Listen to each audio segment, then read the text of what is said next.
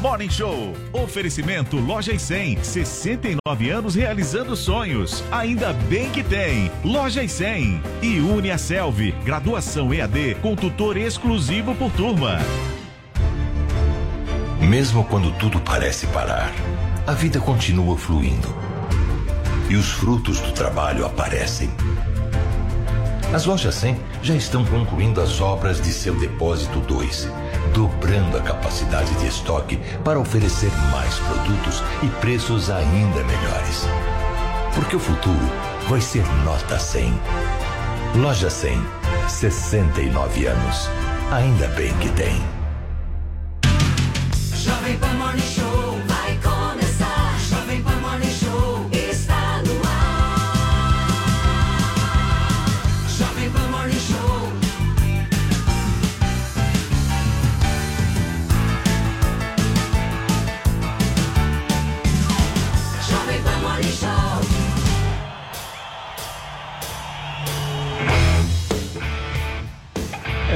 minhas excelências. Bom dia. Hoje, dia 13 de julho de 2021, Dia Internacional Mundial do Rock. E o programa de hoje tá daquele jeito que você gosta. Com muito rock and roll, uma pancada forte, um pancadão gostoso. Pagadão, pagadão, pagadão. Exatamente para que a gente possa interagir, conversar, bater um papo amanhã desta terça-feira aqui no Morning Show. Tudo bem, Paulinha? E aí? não tava esperando Alô, o nosso pancadão, me dá uma coisa. pancadão agora. É, eu, eu me dá- assustei. dá um negócio e a no Bruna Adrilles, Torlai, né? que agora tá com a gente Coitada. no estúdio, quase teve um treco aqui. Porque ela não tava preparada, mas é assim, Bruna, a gente Eu tem que estar preparado condicionado tudo. pelo pancadão. Pois é. Começamos mais um Morning Show, estamos aqui, né, no YouTube, pra quê? Pra você comentar no nosso chat, mandar aquele recado amigo, carinhoso, que só vocês sabem dar com emojis lindos que vocês usam lá no nosso chat. E tem o super chat, porque você quer o quê? Mandar uma provocação. Você quer gastar um dinheiro pra trazer um assunto pro Morning Show. Então vai no super chat. Eu tô contemplando vocês, hein? Até com coisa nada a ver. Já xingaram aí o Adriles, ofereceram dinheiro em dólar pra trazer o Joel junto com a Amanda. Klein. Ó, já Estão fazendo o financiamento da saída do Adrilles, Tem, né? é a poupança pra pagar a rescisão da Adriles. Tem várias coisas, mas Rescisão do meu contrato. Contratar a Amanda. Klein. é boa essa informação. Não que precisa aí... de pagar nada. Paga meu salário que eu saio.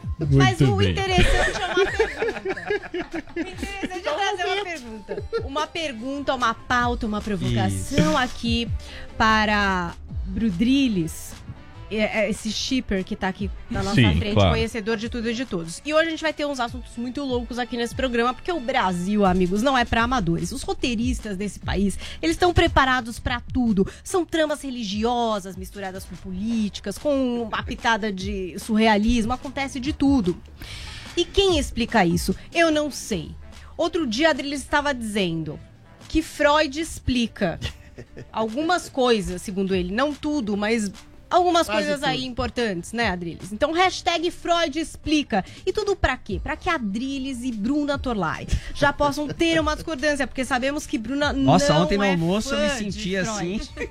Não é fã de Freud, não. Ontem no almoço teve uma Gente, discussão uma desequilibrada Eu não entre os dois, né? nada. Nada, Foram do nada. vários, enfim, Freud, uma coisa não louca.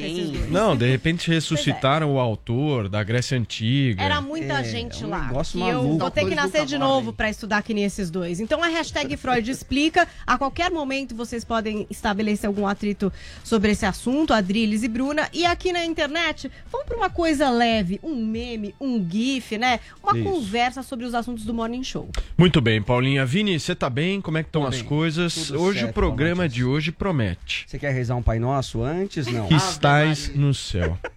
Pois é, porque o presidente ontem rezou um Pai Nosso depois do encontro que ele teve com o Luiz Fux, presidente do STF, e confirmou de vez o ministro terrivelmente evangélico, né, Paulo Matias? Vai ser mesmo o André Mendonça, já está no Diário Oficial da União, agora vai ter que passar pela famosa sabatina no Senado. Vamos falar também, Paulo Matias, sobre um projeto, por falar em Deus, né, Paulinha? E eu gostei que eu mandei a pauta e a Bruna Torlai respondeu assim: Isso é sério? É sério, Bruna. Aqui no. Morning Show a gente tem esses assuntos mesmo. É. É, eu fui né? Tem que se pesquisar. É, acostumar. aí ela foi pesquisar, ela viu que realmente a, Furna, a Funarte barrou um festival de jazz na Bahia, né? Barrou apoio da Lei Rouanet a este festival, citando Deus. E também cantos gregorianos, enfim, Aí a Paulinha vai explicar coisa. Essa, essa loucura. E a Paulinha também vai trazer mais detalhes da ex-mulher do DJ Ives, revelando outras agressões, inclusive enquanto ela estava grávida. Ex-mulher e quem tava lá no apartamento, Tava lá né? no apartamento, Descobrimos. É. A Paulinha vai falar Ela sobre fez isso. questão de esclarecer. É. A Pamela Holanda, que também conversou com o Léo Dias, então trouxe Isso. Detalhamento aí dessas agressões. Daqui a pouco E- a gente confere aqui. E eu peço que vocês fiquem até o final do Morning Show, porque no último bloco a gente vai receber também o vereador Rinaldi de Gílio, do PSL. Ele que identificou eh, num projeto de lei do vereador Eduardo Suplicy do, do- do PT sobre economia solidária, alguns trechos que promoveriam a ideologia de gênero nas escolas municipais de São Paulo. Ele vai explicar sobre isso e sobre um outro projeto que ele tem, que eu sei que você está curioso. Abstinência sexual. Né, Paulo? Tô querendo Sobre- aprender um pouco mais sobre o tema. Sobre a esperar. abstinência sexual. Ele vai explicar. É, Adrilho, Adriles até da vida dos outros. sabe ele que- né? você sabe Pra mim que é sexual, né? a minha Nossa, relação com a isso. está começando a ficar um pouco É, tensa. tá tensa, é melhor a gente seguir.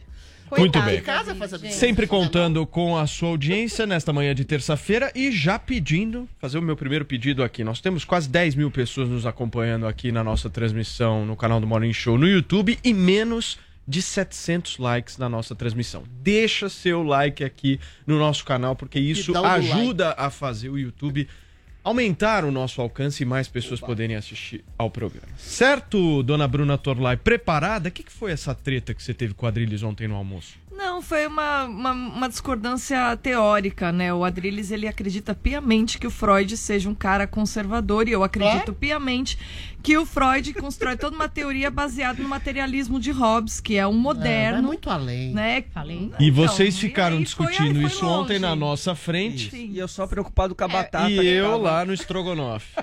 Sabe qual que é a, a genialidade de Freud, Bruna? É porque ele explica A, a, tem- origem. a gente tem que começar com isso. Ele explica a origem não só dos nossos desejos, das nossas intenções, do nosso comportamento. Freud explica por que você se afeiçoa ou não a Freud ou aos outros autores. Freud explica a gênese do nosso desejo, do nosso idealismo, da nossa ideologia, do nosso comportamento. Freud explica quase tudo. Muito Ah, bem. Daqui a pouquinho, então, a gente aprofunda nessa Utopista, né? discussão. Como um bom Olha só, gente. receitas. Nosso primeiro assunto aqui. Só um minutinho, Freud. Um minutinho aí. Freud. É o seguinte, gente, ó, o presidente Jair Bolsonaro oficializou nesta terça-feira no Diário Oficial da União a indicação do atual advogado-geral da União e ex-ministro da Justiça André Mendonça para a vaga de Marco Aurélio Melo no Supremo Tribunal Federal. Pastor presbiteriano Mendonça é o nome terrivelmente evangélico que Bolsonaro vinha prometendo desde 2019. O Vini ontem o presidente já havia confirmado o nome do ministro após uma conversa que ele teve com o Fux, né, presidente do Supremo. Exatamente, uma conversa de cerca de 20 minutos e após esse encontro, o presidente Jair Bolsonaro confirmou já para os jornalistas o nome do André Mendonça, disse que o André Mendonça está trabalhando, né, a aprovação dele eh, no Senado, mas que ele está confiante sim, apesar de alguma resistência, porque alguns senadores acreditam que essa indicação é muito ideológica, o Bolsonaro acredita sim que ele será aprovado nessa sabatina no Senado. Vamos ver. É sempre com os senadores. O André também tem fazendo a peregrinação lá no, no Senado Federal. É, na contagem dele, né, mais dele do que a minha, porque ele está mais ligado com os senhores senadores, é, existe sim uma grande possibilidade de ser aceito. E aí, eu- eu- pelo que tudo indica, cada dia que passa ele ganha mais adeptos. Ele é sim extremamente evangélico, ele é pastor evangélico. Já falei com ele, só faço um pedido para ele, que ele falou que precisava ter feito que uma vez por semana ele começa a sessão com uma oração. Mas em Brasília não é uma pessoa crua que está chegando aqui.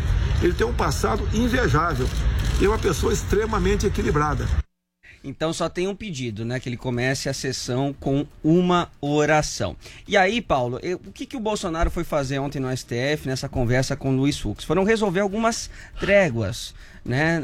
Uma DR ali de, de relação, a parar arestas, porque você sabe que o Bolsonaro, eh, nos últimos dias, eh, chamou o Barroso né, de idiota, de, de imbecil. Né? O Barroso, que é presidente do TSE, é contrário à finge que é aprovação pontual, ó. do voto impresso, então a relação estava tensa. E aí o próprio Fux disse que também nos próximos dias vai armar aí uma reunião entre os chefes aí dos poderes, né, executivo, legislativo e judiciário. E o Bolsonaro estava mais paz e amor ontem, não queria briga com ninguém e afirmou que ele só tem problema com um ministro. Vamos ver. E discutimos a relação entre os dois poderes, executivo e judiciário. Reconhecemos que nós dois temos limites e esses limites são definidos pelas quatro linhas eh, da Constituição. E estamos perfeitamente alinhados, eh, respeitosos para com a Constituição e cada um, né, se policiar dentro do seu poder no tocante aos limites. E nós, do Poder Executivo, não pretendemos sair desses limites. Eu estou com um problema com um ministro aqui, que é normal, né? Pode acontecer. Sim. tá? Ele está tendo um ativismo legislativo que não, não é concebível. A questão do, do voto impresso. Nada mais além disso. Eu acredito que nós, ao apresentarmos e lutarmos por mais uma maneira de tornar as eleições mais transparentes, devia ser digna de aplauso por parte dele. Afinal de contas, ele não é uma pessoa qualquer. Além de ministro supremo, ele é presidente do TSE. E nós não conseguimos entender a posição dele e não dos 11 ministros no tocante a isso. Então você viu, Paulo, que o Bolsonaro ontem estava realmente num tom mais ameno, né, pregando aí união. Ele mesmo falou que ontem ele estava Jairzinho, paz e amor, mas sabe que jornalista é bicho ruim, né? Começou ali perguntar, né, questionar o presidente, se ele estava arrependido de atacar o Barroso. Ele falou: "Não, peraí, gente. Vamos parar com isso. Vamos rezar um Pai Nosso. Vamos ver." Aqui no Brasil. Pô, para de falar se arrepende, cara. Que tá feito, tá feito. Eu não vim aqui para brigar com ninguém. Acabei de falar para acabei de falar, vai acabar, vai acabar a entrevista. Depois diz que eu sou grosso, vai acabar a entrevista. Acabei de falar para você, vamos rezar o Pai Nosso aqui, vamos? Vamos rezar? Vamos lá, vamos ajudar, vamos rezar, vamos rezar o Pai Nosso. Vamos lá, ajuda aí, pessoal. Pai Nosso que está no céu, santificado seja o vosso nome. Ajuda aí.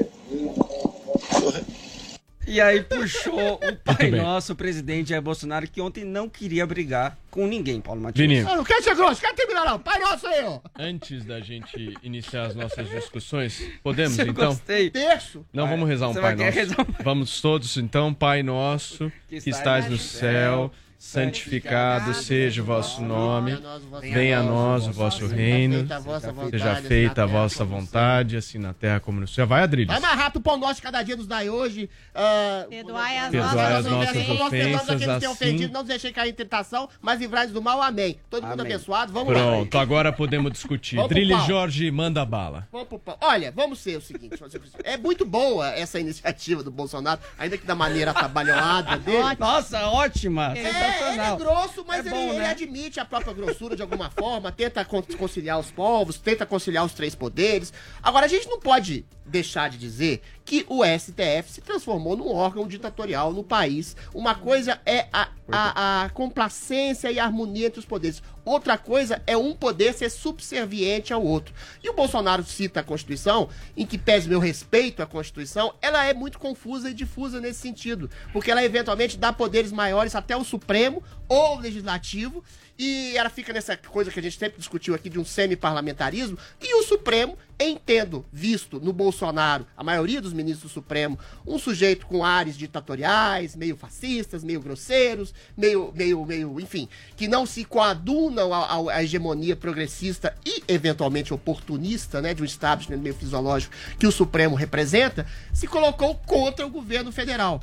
Só que o Bolsonaro ele tem que lidar isso de uma maneira diplomática e política. Sem uma certa hipocrisia, não haveria civilização. E a hipocrisia, como diz o, o grande mestre francês, é o mérito que o vício empresta virtude. Então ele tem que dialogar.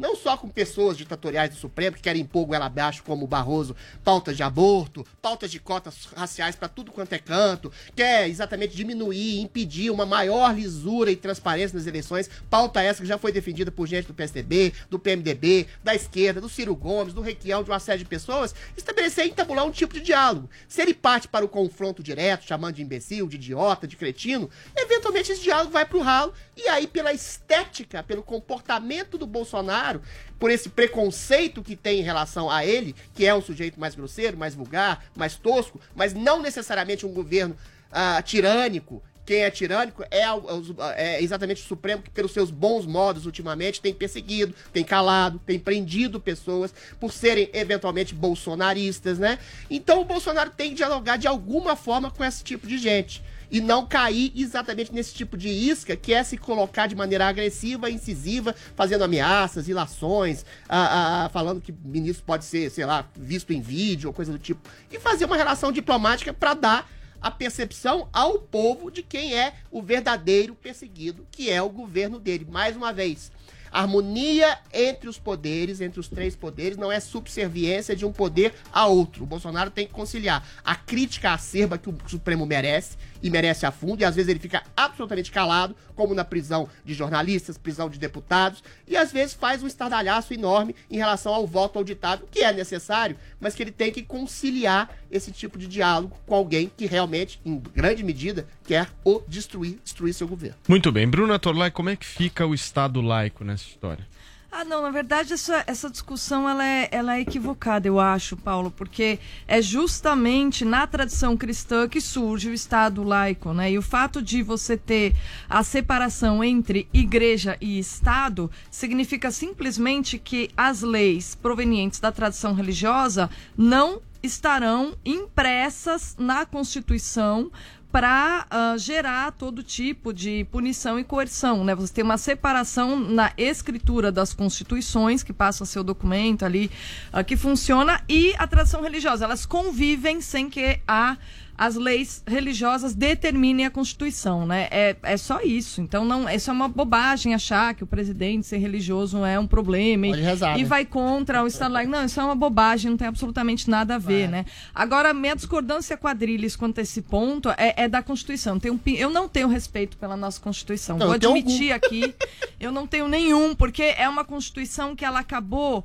ah, deixando ao judiciário o É poder aí. moderador. Aí, o que acontece? Cada, cada um dos três poderes tem uma parte. Só que como o judiciário acumula dois pesos nesta conta, ah, o poder judiciário acaba sendo mais poderoso que Isso os aí. demais. E ele está abusando desse poder. Então, assim, é compreensível o Bolsonaro falar, que me, me admira ele dizer que tem problema com só o ministro do STF. Eu teria com todos. Alexandre de Né? Eu Moraes. teria com todos, pelo amor de Deus.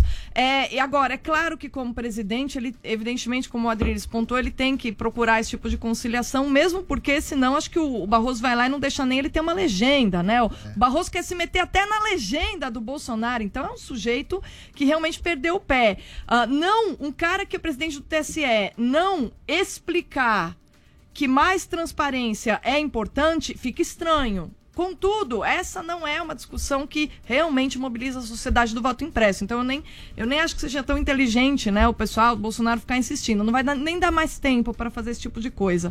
Agora, de resto, é, enfim, eu achei engraçada essa história do Pai Nosso, porque parece que é uma tentativa do Bolsonaro de autocontrole, né? O Bolsonaro é um cara que É, em vez de ele tá mandar a imprensa percebendo pra que é aquele melhor lugar, ele começa a tipo rezar um Pai Nosso. não, que Eu só nunca com ajuda visto isso. divina. Eu não quero ser grosso, vou rezar o Pai Nosso. pô. Isso, então, mas é, é que ele Eu tá nunca sacando- tinha visto isso. Agora, eu não acho que uma, uma oração por semana ali vai ajudar o STF a, a Ainda se bem. resolver. Eu acho que ele tá sendo muito modesto. Muito rosário. Sinceramente, uma oração por semana, o André Mendonça vai resolver aquela, aquela lástima? Vai Olha, o Bolsonaro tá demais. otimista, viu? Vai Ó, precisar de a mais fé oração. se faz em oração, em obras também. Não adianta só É, rezar e fazer nada. Boa, é isso aí. Muito bem, gente. É um bom ponto do Adrilles, né? É, obra sem. Oração é um sem ponto. obra não dá. Tem que Exatamente. Frutos, os Precisa ter prática, né, pô. Tem Adrilles? que ter prática, não é só rezar, não. Muito bem, gente. Olha só, vamos girar a pauta aqui no nosso programa, porque a influenciadora digital Pamela Holanda, ex-mulher do DJ Ives, e duas testemunhas foram ouvidas nesta segunda-feira pela Polícia Civil do Ceará. Após expor vídeos nas redes sociais sendo agredidas pelo cantor, ela também deu mais detalhes do relacionamento em uma entrevista para o jornalista Léo Dias. E aí, Paulinha, o que foi que ela contou de novo? Ah, ela trouxe é, detalhes, né, de todo esse processo que ela passou, dessas agressões, né? Eles que se conheceram, a Pamela Holanda e o DJ Ives, pelo Instagram em 2018. E aí, em fevereiro de 2020, ela descobriu que estava grávida desse primeiro filho com ele.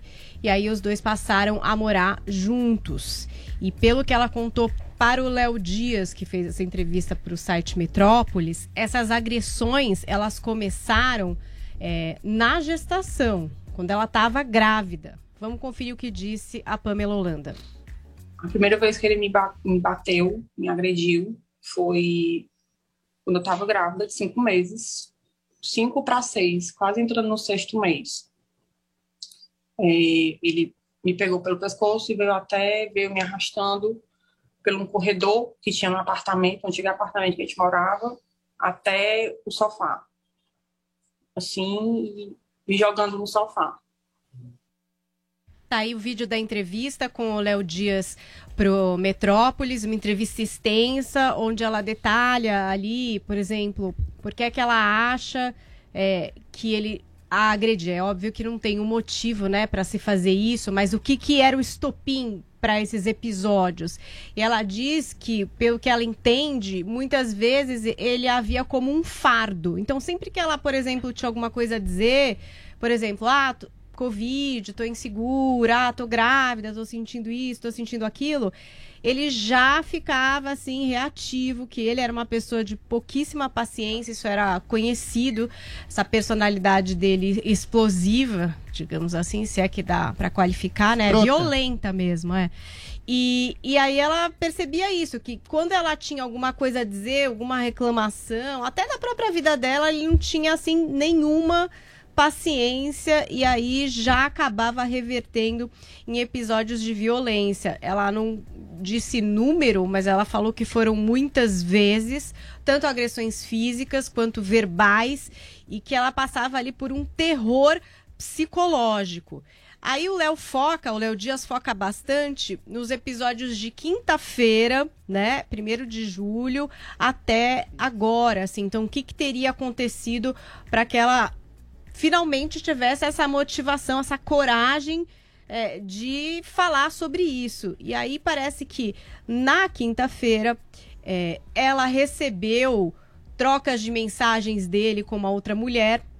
Ele estava voltando de um show. Ela não o confrontou, ela tentou, enfim, achar um jeito tranquilo de abordar isso, mas que à medida que ela foi tocando nesse assunto, já mudou esse canal para agressividade. Ela ficou bastante ferida, ficou com o olho inchado, hematomas. Foi bastante complicado ali o que aconteceu com ela. Ela diz até que a mãe dele estava no local, não viu, mas estava, viu que o olho dela ficou machucado, mas que todo mundo fechava os olhos para o que acontecia, né? Fingia que assim, ah, ele é assim, esse é o jeito dele. E aí ela foi, ela ficou bem machucada nessa quinta, na sexta-feira, novamente eles tiveram um desentendimento, aí ela conta essa história dele ter buscado uma faca. E aí foi nessa hora que ela saiu, pediu, pediu ajuda na portaria, não conseguiu ligar para a polícia, pediu ajuda na vizinha, que chamou os policiais, que foram ao apartamento, eles foram para a delegacia. E aí que o caso começou a ficar mais exposto e que depois, por orientação de advogados, ele já voltou para casa, pegou as coisas dele e saiu, já orientado por advogados. É, e aí é, tem essa questão das agressões sendo presenciadas, né? Nos vídeos que foram vazados, que ela mostrou na, nas redes dela e que a gente passou também por aqui, que chocaram o Brasil, a gente vê que tem outras pessoas ali, né? É, e aí, essas, e essas pessoas? Elas falavam alguma coisa? Elas faziam alguma coisa?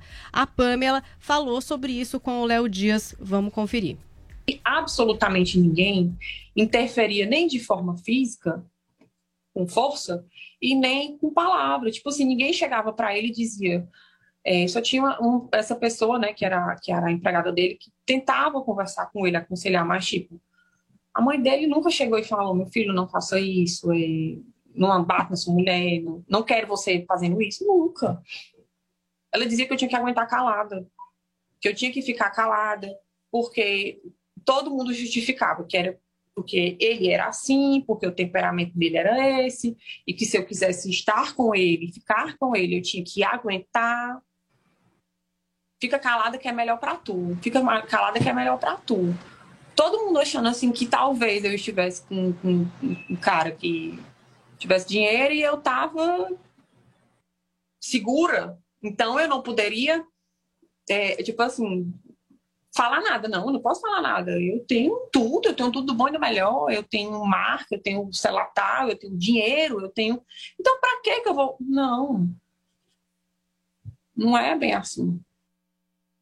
Aí, mais uma passagem dessa entrevista exclusiva da Pamela com o Léo Dias, que é ali do site Metrópolis, está na íntegra no YouTube para quem quiser conferir. Já tem mais de um milhão, acho, de visualizações. Vini, realmente um assunto que despertou o interesse do Brasil. E depois a Pamela foi até as redes sociais dela esclarecer uma pergunta que a gente fez aqui no programa. Quem que era uma mulher, a gente está vendo agora, que estava com ela cuidando da filha ali, do bebezinho, quando a Pamela é agredida. A gente imaginou que talvez fosse, sei lá, uma babá, não dá para saber, alguém que estava ajudando ali com o bebê. E aí a Pamela fez um post nas redes dela dizendo assim, ó: "Eu só quero deixar claro que nas imagens em que aparece outra mulher, essa mulher é a minha mãe. Não era babá ou funcionária, mas Nossa, a minha mãe pra uma mãe ver me isso, gente. ajudando com a filha. E com o Léo Dias, e não fazia nada, com o Léo né? Dias, ela também trouxe a cara. informação de que uma primeira babá que a Depende. Presenciou agressões e que uma quarta babá que ela iria contratar preferiu não trabalhar com o casal porque também percebeu ali uma agressividade e não quis ficar trabalhando na casa. Então tá aí, acho que a, a justiça está em cima desse caso agora, né? Ela tem uma medida protetiva. Eu acho que ele, ele orientado por advogado também não vai se arriscar a fazer alguma coisa, né? Porque agora tá muito claro o que acontecia dentro dessa casa. Então, eu queria discutir com vocês sobre a reação da mãe, né? Porque é uma reação complicada da gente julgar, né? Ao mesmo tempo, eu acho, eu acho que a mãe deveria estar assustada. É uma situação em que, com certeza, a mãe também apanharia, né? Nessa história. É, Tentou se preocupar com a também criança apanha- também. apanharia. Percebe, meio, né? percebam Tirar que ela vai direto é, tentar proteger a criança de É. alguma forma quando, quando ele se aproxima. Mas, ao mesmo tempo, também a mãe deveria ter, enfim, pegado Interferido o, de alguma o forma? telefone, ligado para a polícia imediatamente, né? Enfim, como é que vocês avaliam estava sendo aí essa- filmado, já havia uma orquestração de pegá-lo em flagrante de alguma forma, ou seja, justificar a uma medida protetiva eventual, uma separação, uma acusação formal. Ao que tudo indica, desde o princípio da relação, essa moça recebia violência, tanto verbal ah, quanto física, né? Eu acho que existe um princípio aí de um poder hierárquico absurdo, abjeto, e de pessoas que, pela omissão, pelo silêncio, em nome de dinheiro, em nome desse poder, em nome dessa subserviência a um poder agressivo, opressor, ah, insano desse monstro, desse homem, as pessoas se calaram. Então, essas pessoas pecam exatamente pela omissão. A mãe dele, a babá, essa mãe dessa menina. Eventualmente, ao primeiro sinal de agressão, em vez de ter esperado para fazer uma articulação ah, de filmá-lo, acho que ela deveria ter caído fora. Ah, faca, agressão quando grávida. Notem que ela só percebe que ela só se coloca de maneira ostensiva contra ele, ah, contra ele quando ela tem um princípio de ciúme. Ela já era, já vinha sendo numa escalada de, de- de agressão que ela estava sofrendo desde muito tempo. Aí quando ela tem ciúme do rapaz, aí ela resolve ir contra ele.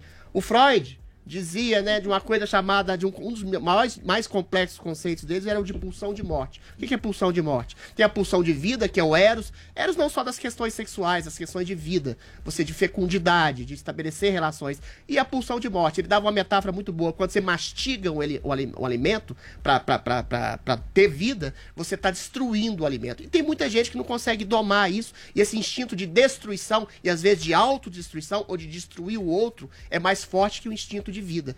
O que o que está claro e patente no caso dessa moça agredida de maneira tão violenta e tão covarde é que ela tinha um mau gosto imenso. Ela escolheu um homem que dava todos os sinais de violência, tanto física, verbal, quanto psicológica, e continuou com ele. Então é esse o alerta que eu faço às mulheres, ou às pessoas de um modo geral, para perceberem que é o sinal, primeiro sinal, violência verbal e psicológica já é uma coisa até subjetiva que pode ser questionada. Agora, violência física, puxar faca, agredir uma mulher grávida, dar um soco numa mulher, isso é inaceitável. Isso é inarredavelmente inaceitável. Assim como é inaceitável qualquer tipo de omissão de uma pessoa que percebe uma filha que seja vendo massacrada e violentada e não toma uma atitude imediata. Tudo bem? Era uma coisa aparentemente orquestrada, ela vinha numa espiral de violência, mas essa espiral tem que cessar ao primeiro esboço de violência física. Ponto. Agora, e quais as consequências para esse sujeito, Bruna? Bom, esse sujeito, espero que ele seja preso, né? Mas como a gente estava discutindo ontem, aqui no Brasil parece que o dinheiro tem mais valor que o caráter, né? Nesse, nisso mesmo que o Adriles disse, ah, é muito chato a gente fazer qualquer tipo de declaração. Eu me sinto constrangida de fazer qualquer tipo de declaração ao ter que ver tantas vezes esse vídeo aí ah, da mulher sofrendo esse tipo de coisa. Contudo, eu também me pergunto, falo, caramba, a gente, a partir do momento que a educação do caráter sai fora ah, do modelo educacional do, do Ocidente, vai sendo substituído por outro tipo de coisa, a gente tem esse tipo de aberração, né? Outro tipo. Pessoas, ah, outro tipo de coisa, por exemplo, você tem a ideia de ascensão social sendo mais valorizada do que a ideia de excelência. Então, o cara ter dinheiro é confundido com o cara ser justo. Então, o cara justo não é aquele que é mais respeitado, e sim o cara que tem mais dinheiro. Aí você tem uma perversão dos valores. Aí as mulheres elas confundem, né? Ai, proteção com o cara que tem grana. E como o Adrilis notou bem, realmente, a partir do momento que ela sentiu, a- apesar de todo o martírio que ela, que ela sofria ali, só a partir do momento que ela se sentiu a- ameaçada Filmada. aí por uma concorrente de sofrer essa desgraça toda, ela realmente falou: Nossa, além de tudo, o cara me faz de idiota. Não, agora, agora eu vou me livrar dele. né? Ainda precisou desse estímulo. Na verdade, eu vejo isso como a prova cabal de que a busca pela por educar-se para a virtude é algo que, numa sociedade sem nenhum consenso moral, que é a nossa, tá fora de cena. E a partir do momento que você valorizar a virtude em toda uma sociedade é trocado por você valorizar o dinheiro, ah, esse é um tipo de coisa que pode acontecer, né? Um cara ah, mesquinho, canalha, que, que reflete aí todos os pecados capitais, orgulhoso, soberbo, tem tudo de pior, ah, ser considerado um bom partido. Né? Até pela mulher que Ô, Bruna, mas apanhou. deixa eu só te contestar só um pouquinho. Claro. Você acha que ainda existe essa coisa da subserviência da mulher em relação a um poder hegemônico de dinheiro? A gente tem movimentos humanistas, feministas, que falam exatamente dessa percepção de um valor mais alto que a esfera da grana, do poder. Você acha que ainda muita mulher ainda que se coloca à mercê? Uma pergunta... a- Eu acho que não é poder. questão eu de pergunto mulher. pra você e pra Paulinha Eu acho que também. isso não é questão de mulher, é questão de, de Essa qual é a qualidade do seu caráter, né? A- Dependendo da qualidade do seu caráter e de como você teve o seu caráter educado ao longo da vida, você vai valorizar algumas coisas.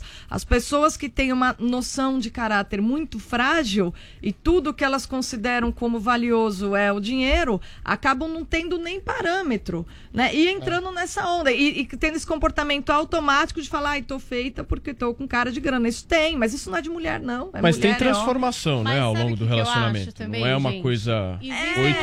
relacionamento Mas, gente, eu tóxico, acho- sabe? mas Tem ainda muita gente de caráter ainda que tem se vê assim? envolvida num Ah, tem. relacionamento tóxico. Eu não É, tô falando é. desse caso específico, tô falando que isso acontece. Acontece é óbvio mesmo. que a gente pensa, nossa, uma mãe deveria revidar. Até o Adriles trouxe essa hipótese, quem sabe ela já soubesse que estava filmando. Eu acho. Pode ser. Mas querendo dizer assim, quando você tá dentro de um relacionamento tóxico, você não enxerga várias coisas. Paulinha, mas um soco? Eu tô te falando Não, que é- você ela- não ela- enxerga. é- Tem mulheres que Não, tomam um soco não. soco num dia, amanhã o cara chora. E isso é um jogo psicológico. Eu sei que parece absurdo, Adriles. Soco é demais. Olha, a eu também, às vezes, se eu pensar aqui tranquilamente. Você tá dizendo o puxa, amor é cega, um é isso, absurdo. É um relacionamento tóxico, gente. Isso- A pessoa, até ela se ligar, até ela acordar. Ela, ela demora às vezes. Tem gente que fica preso nisso anos e a gente nem fica sabendo. É verdade. Espancamento Só é- é quando uma coisa Adriles, muito quando visível. não é E pessoa não é só Geral, uma gente. mulher que tá interessada em dinheiro. Não é isso. Às vezes a pessoa tá psicológica. fragilizada, tá afastada da família, tá afastada dos amigos. Ela se vê numa teia que um dia o cara bate, outro dia ele assopra e ela cai nesse papo. Eu sei, parece ridículo. A gente aqui que tá de fora, a gente que não tá vivendo isso, a gente olha e fala: não é possível, como que chegou nesse nível? Porque a hora que o cara fala uma vagabunda pra você, você pega e vai embora. Só que a pessoa não vai, gente. E assim, E ela não foi. caráter e ela foi nesse frágil. momento. Eu É, nem sei se é isso. porque ela. Por causa de ciúmes. Eu acho que escano, Não, escalo, escalonou. Não, ela falou que ela ia iniciar uma discussão a respeito de ficar res- é, recebendo mensagem de traição. Quem que quer ficar recebendo mensagem de traição? Ela nem tava. Sim, Paulinha, tá dizendo, mas você não pode fazer de percebe- outra forma. Existe um escalonamento O que hierárquico de querendo valores dizer- de violência simbólica. Não, pra você mim ser traído existe- por alguém. Presta atenção, Adriles. é eu, você falou você já, é deixa eu falar rapidinho. Você já falou o que você quis peraí. dizer. O que eu tô querendo dizer é assim, eu, eu acho que houve um escalonamento na própria violência. A partir do momento em que o cara fala que vai pegar uma faca, gente. É isso que eu tô querendo Não é dizer. uma questão do ciúme. Mas é é uma que questão assim. De vida. Um dia ele me pegou pelo pescoço, eu era grávida de cinco meses. Pois no é. outro, ele me deu três tapas. Daí me bateu na frente da minha mãe. Aí quebrou meu olho. Bom, daí cê- eu já não estaria no primeiro, talvez. Quero Sim, é pensar isso. aqui que eu teria essa. Essa visão. Agora, ela chegou num ponto e o ponto dela foi esse, e é difícil da gente julgar, que foi o cara pegar uma faca na cozinha pra ela e ela falar: Bom, agora eu vou, sei lá, vou nessa vizinha, eu vou chamar a polícia aqui. Foi o ponto dela. Eu acho que é muito complicado de julgar. É óbvio. Eu quero imaginar que eu sempre vou ter uma presença de espírito pra não aceitar.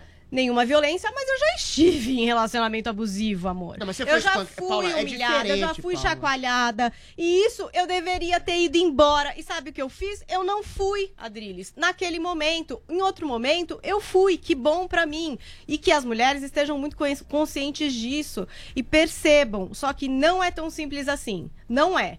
Paulinha. Se fosse, não acontecia nem feminicídio em muitos Não, casos. tudo bem, Porque Paulinha, eu esse tipo de você, coisa, é, ele escalona. Ele começa numa coisinha, num controle, tira o celular, me liga a hora que você chegar, você não vai aqui, não fala ali.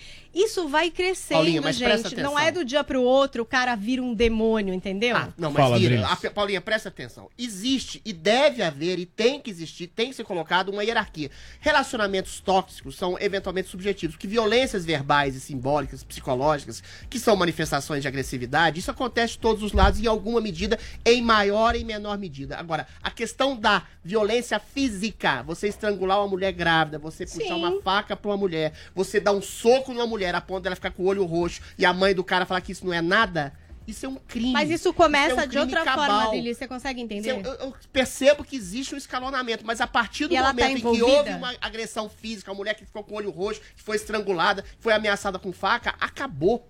Ou eu seja, também esse acho, coisa- Adriles, esse mas coisa você tá é julgando ela por não é ir embora, que entendeu? E não é um tão soco simples assim. E alguém chegar e pra falar, isso não existe, isso não acontece. Não, mas o Adriles, o que a poder. Paulinha tá falando é o seguinte, pelo menos o que eu entendi Não, que ela porque tá não são dizendo. todas as pessoas Peraí, eventualmente calma, tóxicas só um que- minuto, que, fazem Adriles, violência só um psicológica minuto. que Adriles, espancam uma mulher. só um é isso que eu tô querendo é dizer. O que a Paulinha tá querendo Não, dizer não é igual. É menos pior. É ruim. É menos pior. É ruim, tem que Tudo sair pode fora. ser ruim, Paula. Tudo pode ser ruim numa Diferença de grau, não é de É grau, o grau é muito Mas é o que ela tá forte. falando, que a diferença de grau não é E de que isso natureza. escalona. É O só isso que eu tô dizendo. A Paula tá querendo Mas não dizer e o que eu. Peraí, ô, só um minuto. O que a Paula tá querendo dizer, na minha avaliação, o que eu tentei entender é a dificuldade que é você vencer uma etapa de enxergar que isso não é admissível na sua vida. É isso que você tá dizendo, Paula? Exato. E que a gente É- quer acreditar é um- que a gente é uma tem ponte. essa Isto? É uma Muito ponte. friamente É uma a ponte. Mas isto o quê? Isso de ser, apa- de ser humilhada, de ser agredida. Tipo de abuso. não é tão simples assim. Fui agredida, vou lá e faço. É isso que a Paula Pra tá algumas dizendo. pessoas pode até ser, e eu até Isso, gostaria exato. que fosse pra todas, mas a gente vê que não é. A pessoa fica presa Existe uma nisso, ela tem medo de dependência, denunciar. um laço ela que tem vários problemas rompido. Vocês não estão levam a dizendo, gente, sair da essa- relação, esse tipo de É isso que ela tá relacionamento dizendo. tóxico pode ser conversado, pode ser mediado por uma psicanalista, pode ser mediado por uma Adriles, pessoa que você tem tá uma falando consciência. de gente- A questão que eu tô falando... de a gente consciente e questão- madura. A A questão tá que eu estou de- colocando Isso, é... é, A esse gente é tá o ponto. falando de- de- de Isso, esse é o ponto. crianças, O duas está pegando pessoas. lá, maduras, inteligentes, A questão é você estabelecer uma mediação não de é. um conflito psicológico, de humilhação. Agora, uma agressão física é visível pra classe A, B, C, D. quem tem discernimento mental. Mas quem tem discernimento tem ser claro. mental. Um soco, Não uma são puxada todos de que têm. faca, uma agressão a uma mulher grávida, acabou.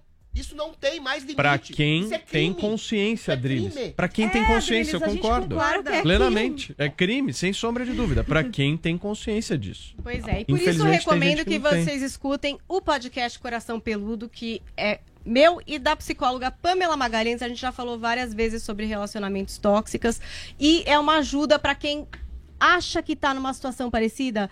tá entrando nisso, é difícil de sair. É difícil de sair. Não é simples como o Adrilho está falando, mas dá é pra ter consciência.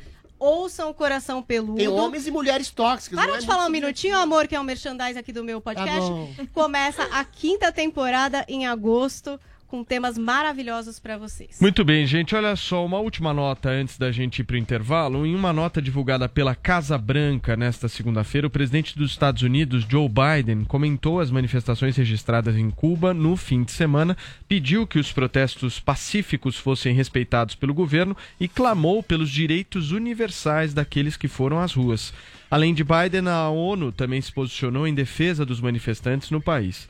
Em coletiva de imprensa, o porta-voz da organização, Farhan Haq, afirmou que as manifestações da população precisam ser respeitadas. Ele também comentou os ataques sofridos por jornalistas nos protestos e frisou a importância da imprensa livre e sem repressão.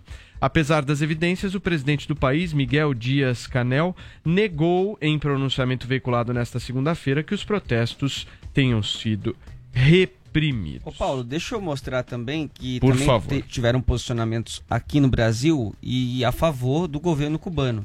A ex-presidente Dilma no, tweet, no. Twitter escreveu o de seguinte. Os 60 anos de bloqueio econômico e financeiro de Deus. Cuba pelos Estados Unidos estão submetendo o povo cubano a enormes sacrifícios que se tornaram ainda mais acentuados desde o início da pandemia da Covid.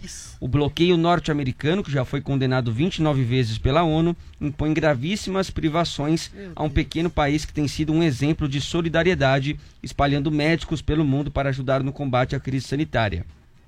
Enquanto Cuba oferece à humanidade profissionais de saúde, recebe em troca dos Estados Unidos, em plena pandemia, um embargo covarde que é repudiado pela quase totalidade dos países do mundo. Manifesto meu apoio ao povo cubano e ao presidente Miguel Dias Só me disse a Canel. narrativa. E asqueroso. Era só um minuto, Adrilles. Ele tá lendo a E o nota, só um Guilherme minuto. Boulos, eh, do PSOL também, que foi candidato à prefeitura aqui em São Paulo, também fez um tweet dizendo o seguinte: Cuba teve 1.584 mortes por Covid em toda a pandemia, menos do que qualquer bairro de São Paulo. Mesmo sob um bloqueio econômico perverso, está desenvolvendo a sua própria vacina. E tem gente por aqui pedindo SOS para Cuba. Só por ele. Muito bem. Cadê a vacina? Tô esperando até agora. Onde é que foi parar essa vacina cubana, hein, Bruna Torlai? Não, pelo amor de Deus, é essas, essas ah, declarações, tanto da Dilma quanto do Boulos, são lamentáveis. É um desrespeito ao povo cubano que está ali gritando por liberdade e eles estão dizendo, ai, olha que povo solidário. É tão solidário o povo cubano, né, que o ditador lá é realmente está violentando o próprio país. Então, ela falar em solidariedade num- num- num- de um povo que está sob uma tirania é de uma falta de sensibilidade tão atroz pra mim quanto esse cara aí que bateu na mulher, que a gente teve que ver o vídeo aqui repetidas vezes. É, é esse mesmo nível de canalice. Adrilles, vai lá. Não, eu acho o seguinte: é essa esquerda que vocês querem que volte ao poder? É essa, essa, essa gente que, que, que, que privilegia tiranos em nome de um tipo de ideologia, tiranos que massacram seu povo, que deixam o povo sem saúde, com uma educação doutrinária, sem alimento, sem luz elétrica. Essa descortinação de uma verdade, que é uma verdade de 60 anos da Revolução Cubana, que o povo não tem saúde, tem saúde precária, não tem comida direito, tem racionamento de comida, tem uma opressão de Estado que mata, que cerceia liberdades, que prende pessoas até pela sexualidade. É exatamente a hegemonia de uma ditadura canhestra que é, pela ideologia de esquerda, de uma esquerda sociocomunista, que seja, é colocada e incensada e propagandeada como modelo a ser seguido. Pelo amor de Deus. É essa esquerda que está querendo tomar o poder não só no Brasil, como na América Latina, na Argentina, na Venezuela, em Cuba, em todo o país que uma esquerda socialista tomou o poder. Todos viraram esse tipo de coisa. Uma ditadura canhestra e abjeta. Só uma nota em relação ao Joe Biden, que está querendo, falando que o povo quer comida, quer liberdade. O Joe Biden é o frouxo. O Trump falava exatamente de uma maneira truculenta e tem que ser truculento contra tiranos assassinos, e o Biden falava que tinha que dialogar. O Obama ouviu calado o ditadorzinho, vagabundo, Raul Castro, dizendo que Cuba era um exemplo de educação e saúde. Foi lá em Cuba puxar saco de ditador. O que a ONU tem que fazer é exatamente estabelecer um princípio rígido, onde há democracia e onde há ditadura. Onde há ditadura tem que ter intervenção militar de alguma forma incisiva. Tem que tirar esse vagabundo desse ditador, Juan, Juan Dias, né, que ele chama, e tirá-lo de maneira peremptória e imediata. Agora, não vai acontecer, né? Não. Porque se os Estados Unidos Deveria. estão com essa posição, como o Adriles disse, frouxa, porque é frouxo mesmo, enxergar a ditadura e falar que precisa dialogar um Nossa, pouco mais. pelo amor de não, Deus. como é que é? Ele falou que precisa ouvir, o governo precisa né? ouvir a sua O governo tá deixando que o povo se Tá ouvindo a internet. Cortou a internet. 60 O governo anos. cortou a internet, cara. Tá ouvindo há Isso me enxerga. 60 anos os caras E, lá em Cuba. e, a, e a esquerda brasileira tem que largar a mão desses caras, meu. De Cuba, de esquerda Venezuela. brasileira Tem que são. Vai, né, Eles Vini? são iguais, iguais esses caras. iguais, são iguais. são iguais. São iguais. Vai, Vai. Tem que parar de passar pano pra esses caras, porque senão não adianta nada ficar falando mal do Bolsonaro, criticando o Bolsonaro e suavizando pra esses caras que são ditadores. E o Bolsonaro Os é. países são ditaduras. Esse é o Pronto, ponto, ponto, né? Porque, por exemplo, ponto. quando um PT vai pra rua pra pedir por democracia no Brasil e ao mesmo tempo ter uma postura dessa da ex-presidente Dilma, é de uma incoerência absurda, né? É, de, enfim, achar que as pessoas são um bando de idiotas. Né?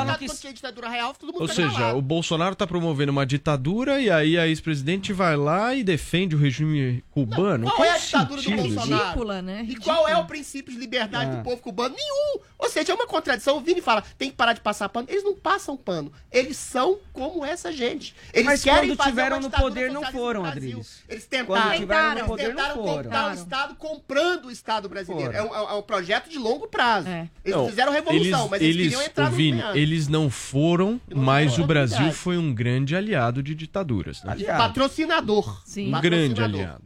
Ou seja, é um projeto global.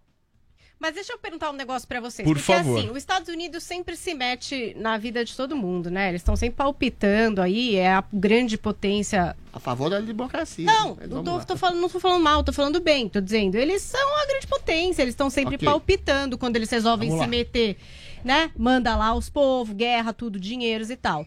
E aí, em Cuba, Cuba, pros Estados Unidos, não é meio tipo quase que uma pedra no sapato, porque. Por ter o embargo, por toda essa história já do passado, ninguém quer mexer nesse Paulinha, desespero. É meio isso que Adriles, acontece? vocês respondem depois do intervalo comercial. A gente volta a falar de Cuba aqui no Morning Show. Daqui a pouquinho estaremos de volta aqui na Jovem Pan. Deixa eu pedir para quem nos acompanha pelo YouTube, deixem seu like, gente, aqui na nossa transmissão. As mais de 25 às 26 mil pessoas que nos acompanham. Deixa o seu like, a gente sempre agradece. Daqui a pouquinho estamos de volta aqui na Jovem Pan. Jovem Pan Morning Show. A cozinha mais trash do mundo está na Panflix. Aí você corta bem picadinho que isso aqui tem que render pra 27 porções. Tá, bem, tá ótimo. Aqui os competidores encaram uma dura jornada com os chefes mais temidos do Brasil. 5, 5 segundos dá pra fazer muita coisa. 3 segundos. 2. Mito que é mito. O que foi, Furril? Nada. Fala na cara. Tonavo, eu estava aqui e a sua produção me entregou essa vassoura. O que, que eu faço? Olha, varre e voa!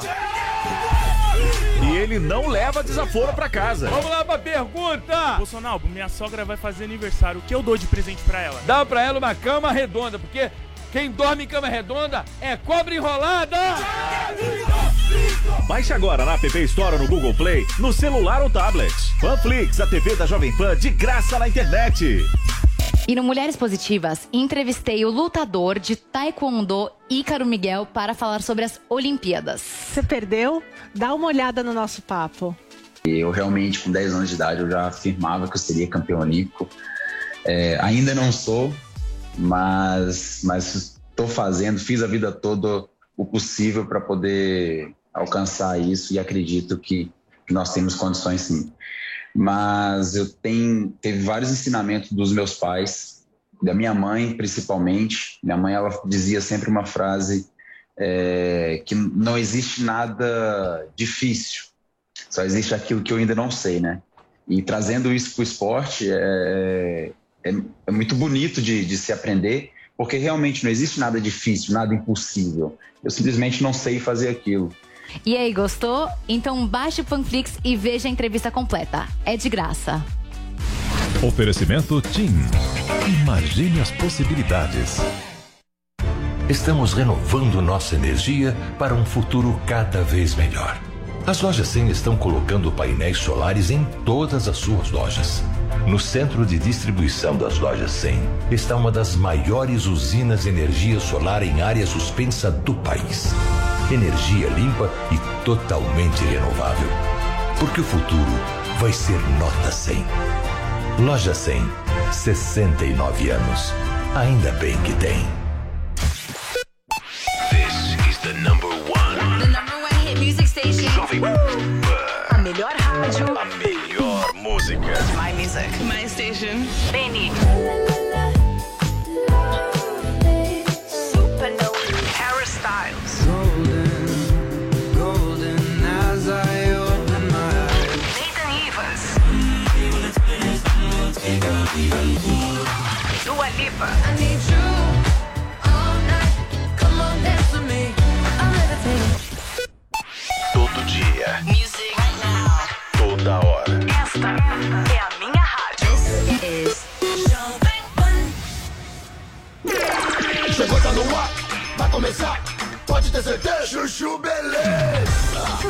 Beleza. Oferecimento Anhanguera. Mensalidades a partir de 59 reais. Consulte condições. Estudar é fazer a diferença em você, no mundo. É fazer valer cada um dos seus sonhos. Se tornar referência, inspiração, orgulho. E para você chegar lá, a Anhanguera está do seu lado. Com a primeira mensalidade a partir de 59 reais. Consulte condições. Porque quando você estuda, conquista seu lugar no mundo e novas oportunidades se abrem. Para você poder. Inscreva-se já em anguera.com. Sandra, meu nome é Sandra.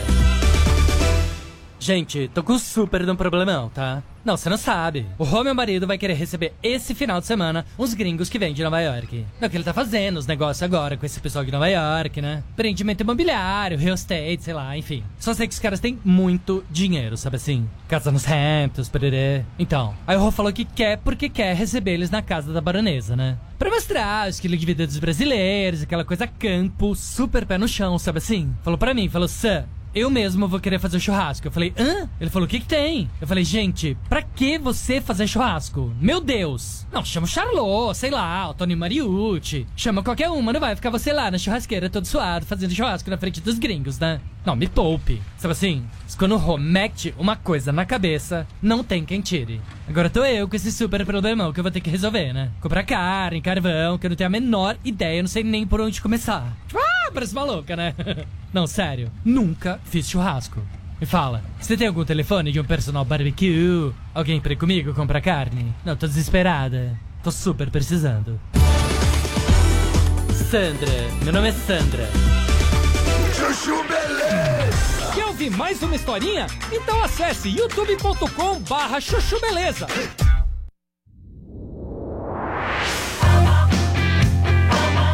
Jovem Pan Morning.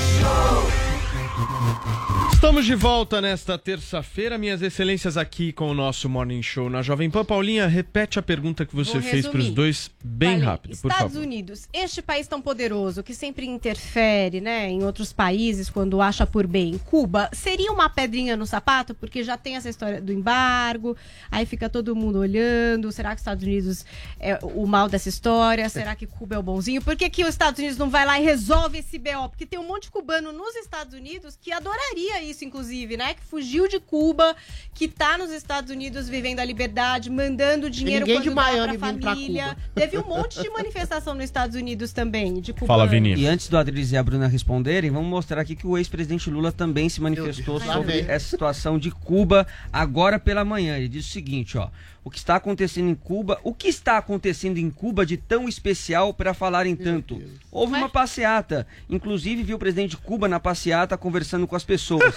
Cuba já sofre 60 anos de bloqueio econômico dos Estados Unidos, ainda mais com a pandemia é desumano. Já cansei de ver faixa contra Lula, Dilma, Trump. As pessoas se manifestam, mas você não viu nenhum soldado em Cuba com o joelho em cima do pescoço de um negro, matando ele. Os problemas Imagina, de Cuba serão junto. resolvidos Gosta, né? pelos cubanos. Se Cuba não tivesse um bloqueio, poderia ser uma Holanda. tem um povo intelectualmente preparado, altamente educado. Mas Cuba não conseguiu nem comprar respiradores por causa de um bloqueio desumano dos Estados Unidos. Os americanos precisam parar com esse rancor. O bloqueio é uma forma de matar seres humanos que não estão em guerra. Do que os Estados Unidos têm medo? Eu sei o que é um país tentando interferir no outro. O Biden deveria aproveitar esse momento para ir à televisão e anunciar que vai adotar a recomendação dos países na ONU de encerrar este bloqueio. E teve pronunciamento também dela, Marina Silva, dizendo o seguinte sobre os protestos em Cuba. Não é possível ao mundo rico apenas se apavorar quando observa as cenas recentes que testemunhamos em Cuba e no Haiti nos últimos dias e continuar se revelando, mais uma vez, incapaz de perceber que os povos desses países também são vítimas do processo desumano de exclusão a eles imposto por terem se rebelado contra os interesses de potências globais. Ou seja, aquela passada de pano, Bruna Tornado. Olha, eu vou abrir mão, adorei a pergunta da Paulinha, mas eu vou abrir mão de responder para ler para vocês. Vocês podem me chamar de passadora de pano, o que vocês quiserem. Eu vou ler para vocês o tweet do Jair Bolsonaro. Todo apoio e solidariedade ao povo cubano que hoje corajosamente pede o fim de uma ditadura cruel que por décadas massacra sua liberdade enquanto vende para o mundo a ilusão do paraíso socialista. Que a democracia floresça em Cuba e traga dias melhores ao seu povo. É por isso que entre Lula e Bolsonaro, com todos os tropeços que o Bolsonaro faz, esse cara ainda é digno do meu apoio. Você não está sendo chamada de passadora de pano. Pelo contrário, você está rendendo ao superchat, não é, Paulinha? Nossa, vocês vão ver. Vocês vão Vocês ver. vão ver um pouquinho mais pra frente. Nossa, arrecadação. Adrilho Jorge, hoje. algum outro tweet pra Não, passar do Bolsonaro? mesmo. O- o- olha, os Estados Unidos mandam dinheiro para Cuba, investem em Cuba. O bloqueio é em relação apenas a empresas americanas. Todo mundo pode ajudar Cuba. Quem é responsável direto pela miséria de educação doutrinária, de falta de saúde, de falta de alimento, de falta de luz elétrica é o governo tirânico de Cuba. Quem governa Cuba por 60 anos é a ditadura castrista que oprime, massacra e persegue seu povo. Não tem ninguém indo de Miami para Cuba, mas tem gente de Cuba indo para Miami e às vezes são assassinados por quererem fugir desse inferno, desse hospício. A, a Paulinha me pergunta, uma pergunta ótima. Os Estados Unidos que, que, que- fazem um tipo de colonialismo mundial, mas o colonialismo dos Estados Unidos é pela liberdade, pela democracia, pela livre expressão das pessoas, coisa que não entrou dentro de Cuba ainda. Por quê? Porque existe uma ditadura hegemônica, globalista, subreptícia, que fala que Cuba, como Lula, como a Marina, como a Dilma, como todos os intelectuais esquerdistas do mundo, dizem que Cuba é um paraíso na Terra. E é isso. O paraíso, na verdade, é o inferno. O inferno propagado pelo socialismo imundo. Muito bem. É impressionante como o Lula fortalece o Bolsonaro, né? Porque. Não, é, impre- é ganhar, segundo impressionante. Datafolha já ganhou. É Primeiro impressionante. É impressionante. É que quando porque você põe o Lula a força- perto do A força do Bolsonaro- Bolsonaro vem do Lula. Vem- É, porque quando você compara os dois, você vê É que um é uma pessoa que É. tem caráter e outro é um sem caráter. É isso. Muito bem, gente. Olha só, vamos girar a pauta aqui no nosso programa, porque a Fundação Nacional de Artes citou Deus em um parecer técnico para reprovar o pedido de apoio do Festival de Jazz do Capão, realizado na região da Chapada Diamantina, na Bahia, via a Lei Rouanet, conhecida de Adrilles Jorge. Paulinho, explica melhor essa história pra gente. Ai, vamos lá. Podia ser até um rolê aleatório de tão maluca que é essa história. Mas bom, o Festival de Jazz do Capão está agora, estaria, não sei se vai ter ou não, né? Porque agora não vai ter essa possibilidade de financiamento, em sua nona edição. Então tem oito edições anteriores, já levou para a Chapada Diamantina, na Bahia, nomes como Naná Vasconcelos, Hermeto Pascoal, Ivan Lins. Então é um festival que de fato acontece, que de fato é dedicado à música e que já levou muitos artistas para se apresentarem por lá. A ideia deles era buscar recursos para, na edição desse ano, fazer um evento virtual. E aí eles recorreram ao edital de eventos calendizados da Secretaria de Cultura da Bahia. Mas o festival recebeu um parecer desfavorável da Funarte e questionam esse parecer. Então vamos conferir um pouquinho do que foi dito nesse parecer que foi dado em 25 de junho agora, assinado pelo então coordenador do Programa Nacional de Apoio à Cultura da Funarte, Ronaldo Gomes, ele que foi exonerado do cargo agora no dia 1 de julho, e também é assinado pelo Marcelo Neri Costa, que é o diretor-geral da Funarte, nomeado em maio pelo general Luiz Eduardo Ramos. Então, a Funarte eh, declarou que um parecerista, que é quem dá o parecer, independente, avaliou e que havia desvio de objeto no pedido do festival. A conclusão é que o projeto traria desvio de objeto, risco à malversação do recurso público, incentivado com propositura de indevido uso do mesmo. Tudo motivado por o quê? Vamos aos detalhes aí desse documento. Uma postagem foi apontada pelo documento como uma das motivações desse parecer negativado aí. Uma postagem do Facebook que a gente está vendo aqui, uma postagem de 1 de junho no Facebook do festival, que tem aí a imagem Festival Antifascista e pela Democracia. Aí está escrito lá no documento. Lo- Localizamos uma postagem no dia 1 de junho de 2020 com uma imagem contendo um slogan para a divulgação com a denominação de Festival Jazz do Capão na plataforma Facebook, a qual complementou os fundamentos da emissão deste parecer técnico. Então, eles acreditam aí que esse post mostra alguma coisa diferente nesse festival que não música, talvez. Não sei. E aí temos também citações em latim. Ainda bem que temos esses ilustres aqui elevados, né, que estudaram todos para ajudar a gente, porque tem Traduzir. latim, alemão, argumentos com teor religioso, entendeu? Então, no início já temos uma frase atribuída ao compositor clássico Johann Sebastian Bach. O objetivo e na- finalidade maior de toda a música não deveria ser nenhum outro além da glória de Deus e a renovação da alma. Parece ter um pouco de Schopenhauer também lá. A música exprime a mais alta filosofia em uma linguagem que a razão não compreende. Outra aspas, por inspiração no canto gregoriano, a música pode ser vista como uma arte divina, onde as vozes em união se direcionam a Deus. Ou a arte é tão singular Gosto. que pode ser associada ao Criador. Argumentações que, de acordo com os realizadores do festival, não são argumentações técnicas, né? Tipo, bom, e daí? O que, que isso tem a ver? Por quê? Não dá para entender. Não entendi por que é que é, teve aí é, esse, essa negação. Eles têm acesso a Ronejar há três anos e acham que essa não aprovação tem base ideológica. E aí, o que, que acontece? Temos Mário Frias. Mário Frias resolveu falar sobre isso. Ele, que é secretário especial da Cultura, fez um post no Twitter. Vamos ler rapidinho. Enquanto eu for secretário especial da Cultura, ela será resgatada deste se- desse sequestro político ideológico.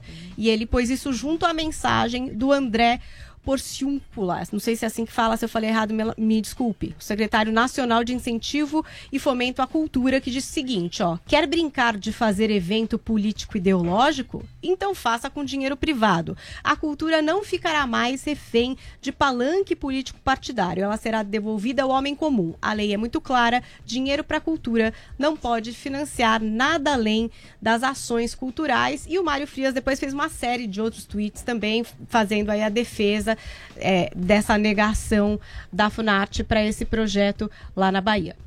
Muito bem, Paulinho, um minuto para cada um. Adriles, você começa. Olha, se existe uma função do Ministério da Cultura, é exatamente dar aso, dar visibilidade a pessoas, a artistas, para além de um crivo de, de- de seleção ideológica. De financiar um, uma- um festival de jazz, ainda mais nesse momento que as aglomerações estão proibidas, os shows estão proibidos, agora que está voltando a, a possibilidade dessas pessoas se financiarem, é um ato de generosidade não para quem é oposição ao governo, mas para quem quer fazer arte um critério totalmente subjetivo. Ah, um festival antifascista que foi colocado no ano passado não é elemento exatamente para deixar de financiar um movimento tão importante. O jazz, que seja, também é uma música voltada para Deus. Qual que é o critério de seleção? É estúpido, é infantil, é ideopatizado. Uma coisa é você deixar de financiar um filme como, por exemplo, uma apologia ao Marighella. Isso eu concordo. O crivo de seleção do que o povo deve ou querer ouvir, é parte do governo federal também, em diálogo com a sociedade. Agora, estabelecer um critério de preconceito a qualquer tipo de, de movimento musical, artístico, que eles acham que é ideológico, vai contra. Aí eu gostaria de perguntar ao secretário Mário Frias, qual é a sua política de fomento a um tipo de arte mais elevada? Porque até agora eu não vi rigorosamente nada. Bruna, você concorda com a Adriles? Eu concordo. Em primeiro lugar, acho que o Mário Frias poderia, vocês poderiam convidar ele para ele vir aqui explicar o que, que ele entende por política cultural. Se o Joel tiver, ele não vem. Tá, mas eu acho que eu, eu, Então agora eu é a hora, gostaria hein? que ele respondesse pra mim o que ele entende por política cultural, porque eu tô assim tendo muita paciência pra engolir a quantidade de besteira que tá sendo feita na Secretaria de Cultura. A gente tá vendo aí ah, uma destruição da economia criativa no Brasil, um negócio totalmente gratuito e desnecessário. Você tem pessoas como o Quarteto Stravinsky, que depende de Lei Rouanet, um dos maiores projetos mais maravilhosos que a gente tem no Brasil, fazem um, um trabalho brilhante em Paulínia, se apresenta música clássica pelo Brasil todo. Esse festival, eu entendo a rivalidade, a rixa, porque de fato é um pessoal esquerdista que vai ficar no palanque falando, ai, Bolsonaro nunca mais. Tá, mas vamos pensar.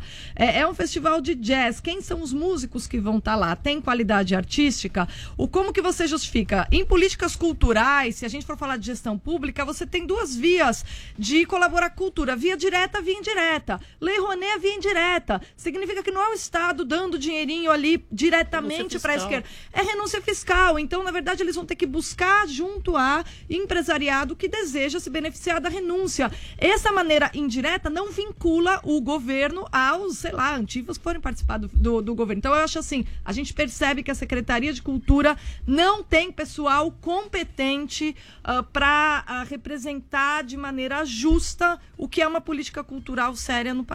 Depois, como é que você quer que as pessoas falem que você passa pano? Tá vendo? Mas o Mário Frias é muito ruim, eu tenho vergonha desse cara falar que é conservador. Ele não Uma sabe. crítica. Ótimo. Ele não Excelente. sabe. Bruna, independência. Muito é bem. malhação, cara. Independente. Volta pra malhação, cara. Você não entende nada de arte. Ah, vai me desculpar. Tem um monte de artista sério no Brasil, vão colocar um cara da malhação. Desculpa, Bruna, Bolsonaro dá é um ruim. close na câmera e fala isso. Mário Frias, vai pra malhação. Mário Frias, por favor, ou você explique para nós o, qual é a sua concepção de política cultural e o que você entende de, de quais são os critérios, ou você volta para a TV, que é o seu lugar, né? Para que programa? Malhação. A malhação, né? Muito bem. Olha, gente, É que são, ele tá passadinho pra malhação. são 11 horas. Nossa. Você pode ser pai de uma das É que a situação vai ficar Malhação crítica, é um perdemos celeiro, mais uma né, de entrevista, agora não por causa do Adriles ou do Joel, agora por causa da Bruna. Muito grato, Bruna Torlai. Muito bem, gente, são 11 horas e 6 minutos, é isso? Gente, pedi mais uma vez para vocês deixarem o seu like aqui na nossa transmissão. Quase 27 mil pessoas nos acompanhando agora. Temos menos de 5 mil likes. Vamos tentar chegar a 10, Paulinha? Vamos, vamos Bora? lá. Pedir ajuda de todo mundo? pede, o pessoal vai. Então vamos nessa. Deixa o seu like aí. Daqui a pouquinho a gente volta aqui na Jovem Pan. Tem muito mais Morning Show.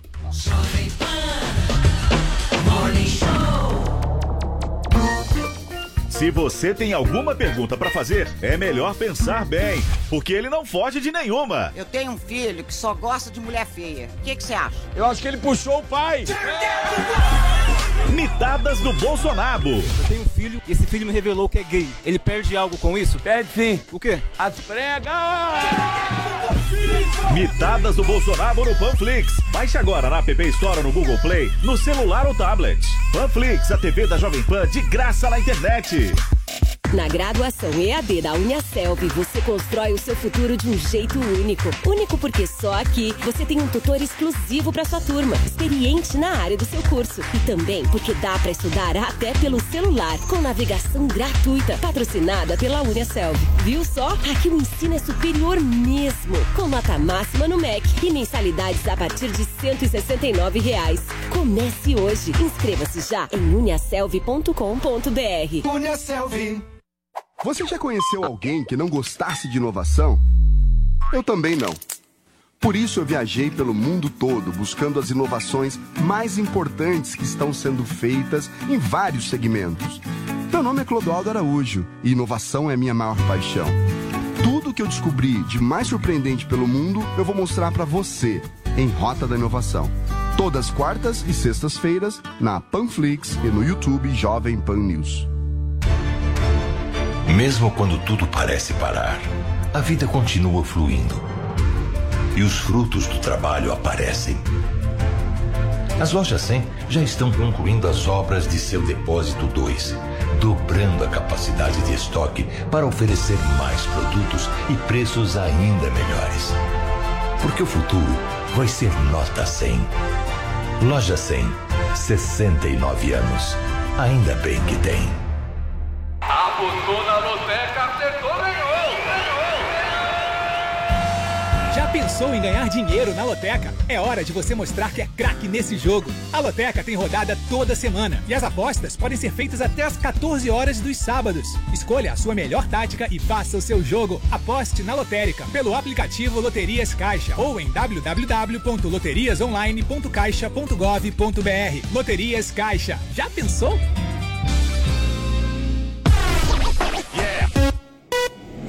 Você ouve 100,9.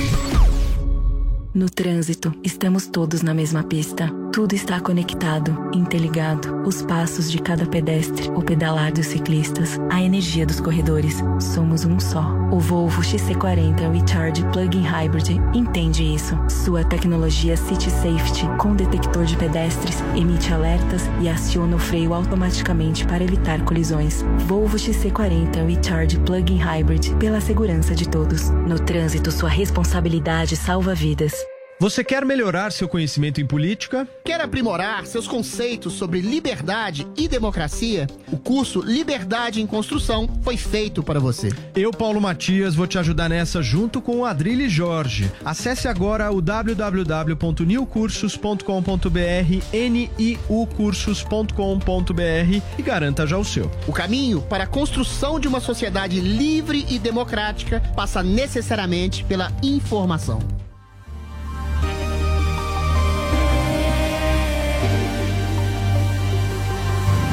Coisas, conversas que eu deixei pra trás. Certo ou errado, eu já não sei mais. Mas de quem é a culpa? Você me machucou, eu te machuquei. Se você perdoou, eu também perdoei.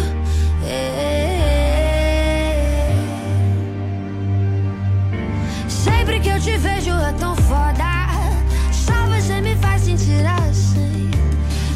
Se for da boca pra fora. Falo que eu tô querendo ouvir que nosso amor é louco, louco,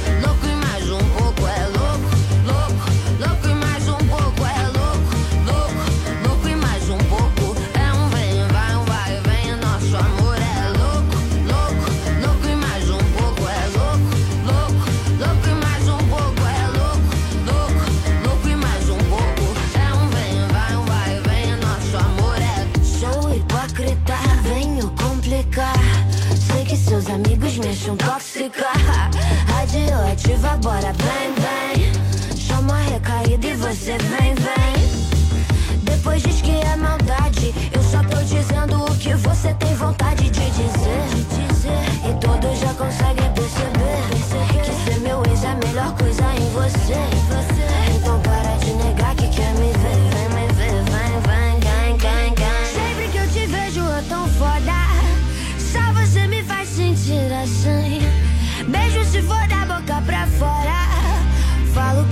Querendo ouvir que o nosso amor é. Que o nosso amor é. Que o nosso amor é. Que o nosso amor é. Que nosso amor é louco, louco, louco e mais um pouco é louco, louco, louco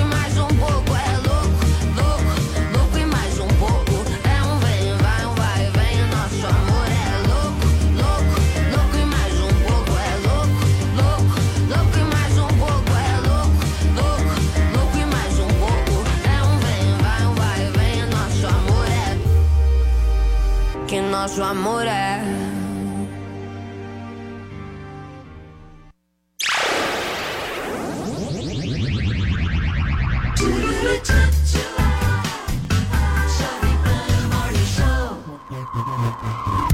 Muito bem, estamos de volta aqui na programação da Jovem Pan nesta terça-feira. Muito feliz porque Bruna Torlai rende Nossa, o muito. superchat. Tô chocada. Isso é muito bom. conquistou o superchat. Conquistou. Muito, muito. Conta, Tem muita Paulinha. coisa. Olha, eu peguei alguns aqui, porque o pessoal hoje tava, assim, muitos dinheiros colocando lá. Opa. 50 reais, Caio R disse. Vai pra nós esse dinheiro? Não. Vai, sim. Bruna Forever and Ever na bancada. Ó, 50 emoji, emoji do Pai Nosso, tô brincando.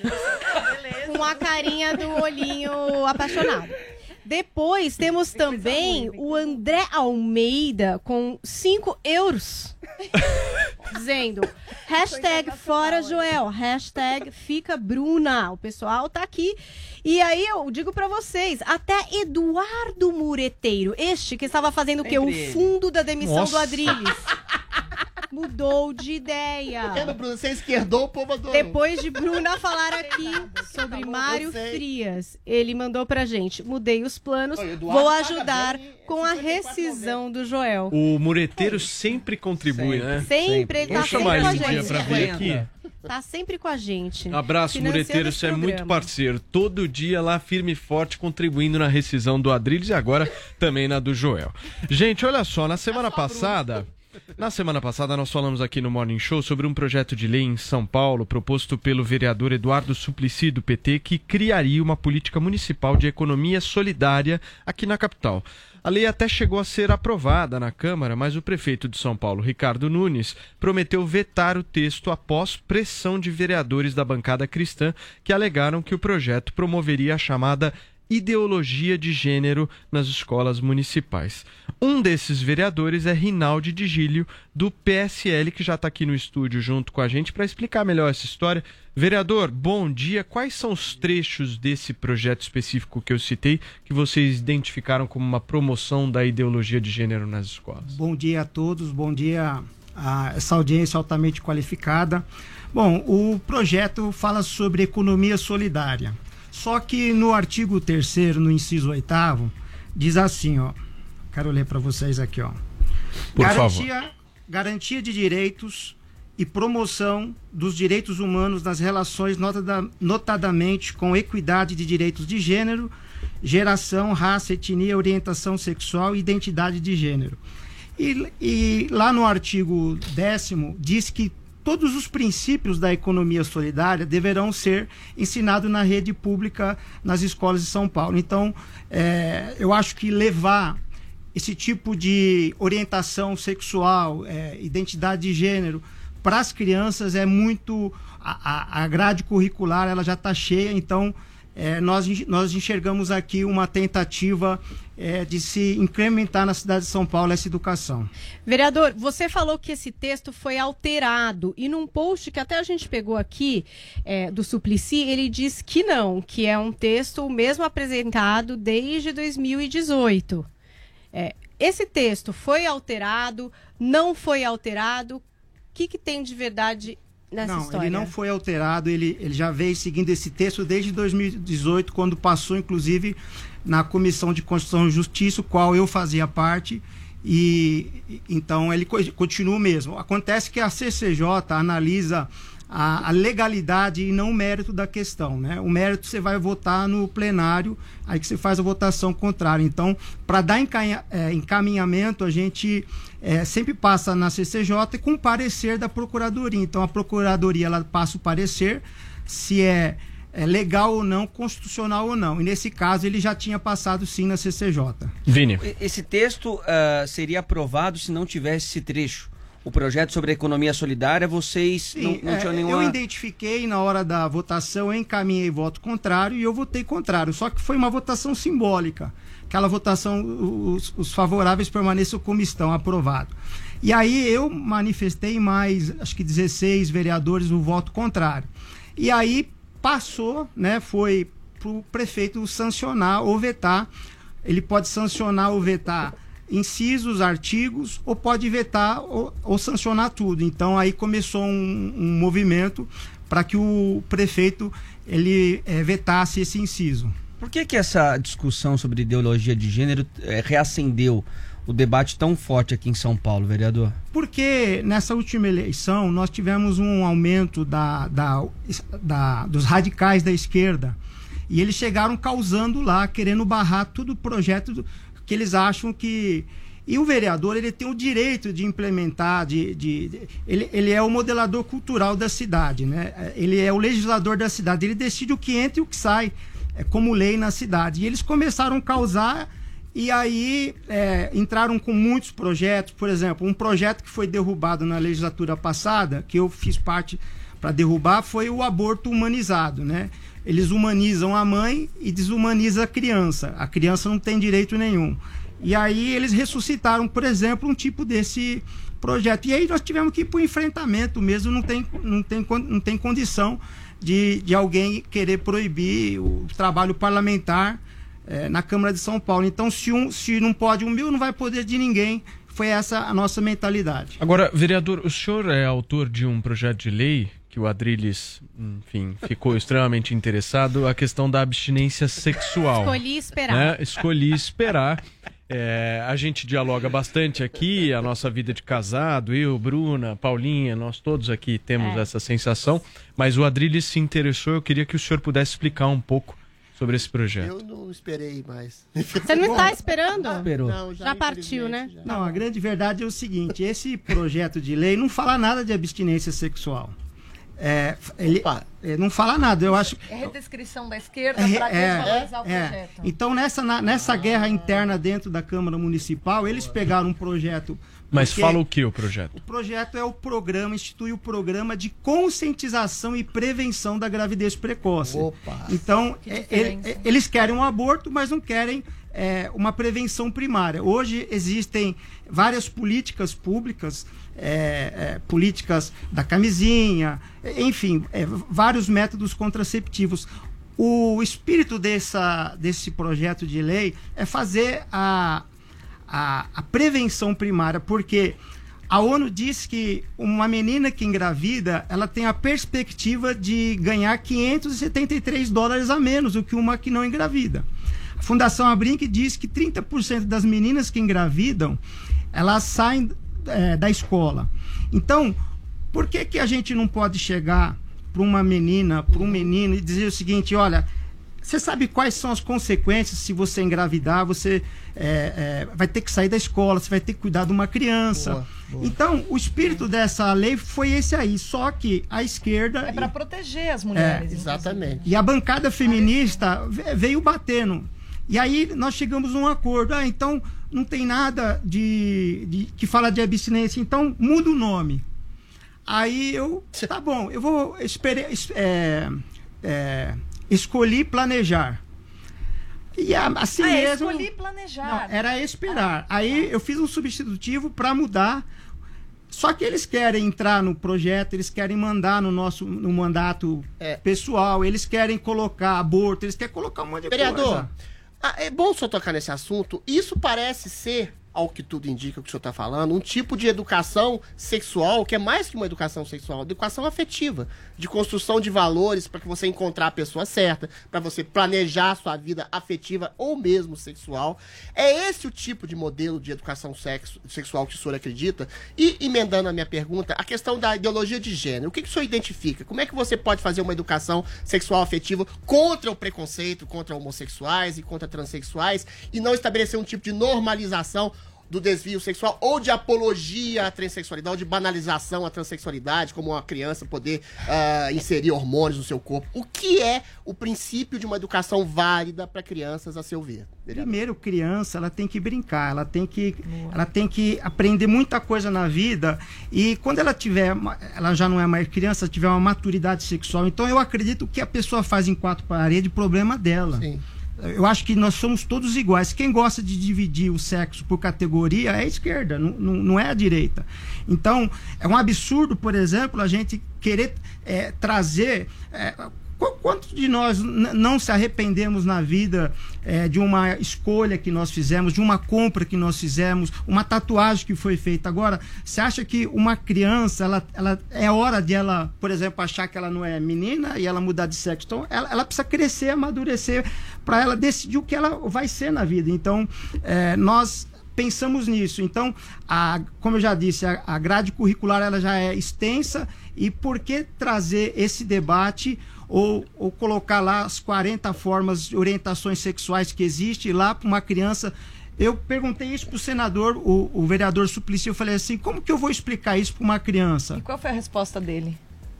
Ele é, conseguiu responder. não respondeu. É, Posso trazer aqui só alguns pontos? Por Fala, exemplo, Paulinha. a gente fala bastante aqui de casos de abuso sexual contra as crianças. Até a gente já falou, quando a gente trouxe essa história do Suplicy, enfim, da questão do que vocês imaginam que seja ideologia de gênero nas escolas, que eu acho que não acontece, que existe uma problemática com fatos que é a questão do abuso infantil. E a gente sabe que isso acontece muitas vezes no círculo restrito, às vezes é no seio da família, às vezes é um tio, é um conhecido, é uma pessoa que tem proximidade.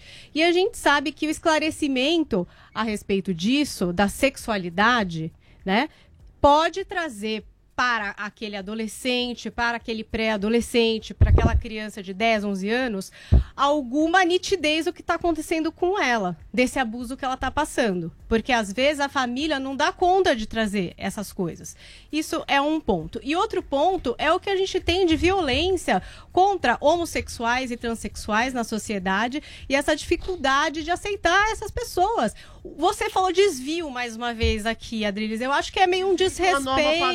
Não não é, que norma padrão. Cada um nasce de um jeito pro que é.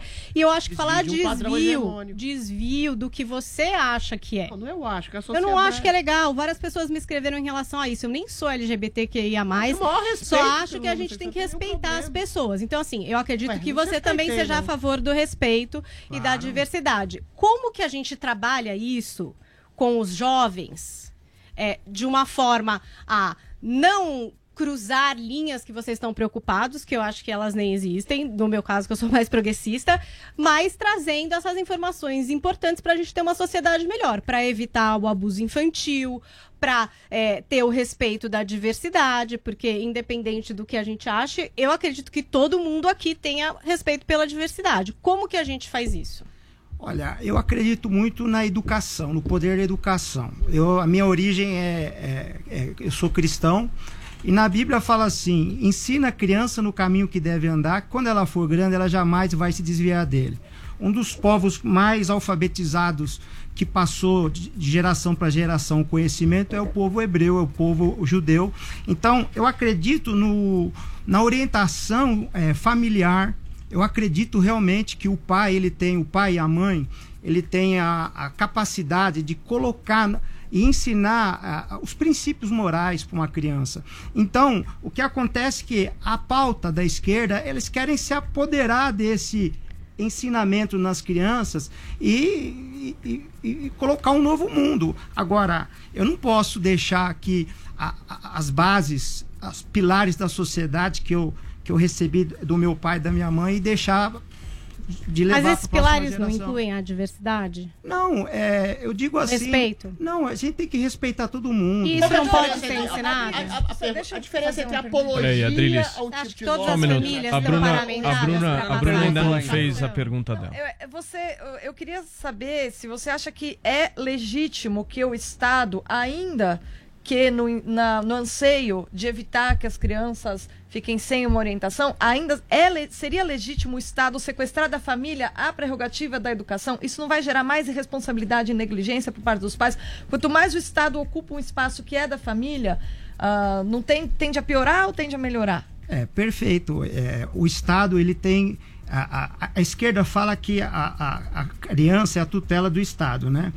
É, mas, assim, a, a minha formação é, é, espiritual, a gente é, procura ensinar, por exemplo, na, na igreja que eu faço parte, a gente tem lá a igreja das crianças, tem os professores das crianças. Então, é uma disputa é, ho- hoje de mudar esses fundamentos, né? Esses fundamentos que é, nós recebemos dos nossos pais, dos nossos avós, que vem passando de pai para filho. Então, a gente vê que o Estado ele quer é, é, dominar a- o ensinamento dentro de casa. Então, é, aí não dá, né? É, Eu- contra, é isso que o senhor quer combater no final das contas? não, é, eu quero eu- a gente respeitar. Nós temos que respeitar a sociedade. Eu sou um vereador cristão, sou pastor e eu tenho no meu gabinete um gay.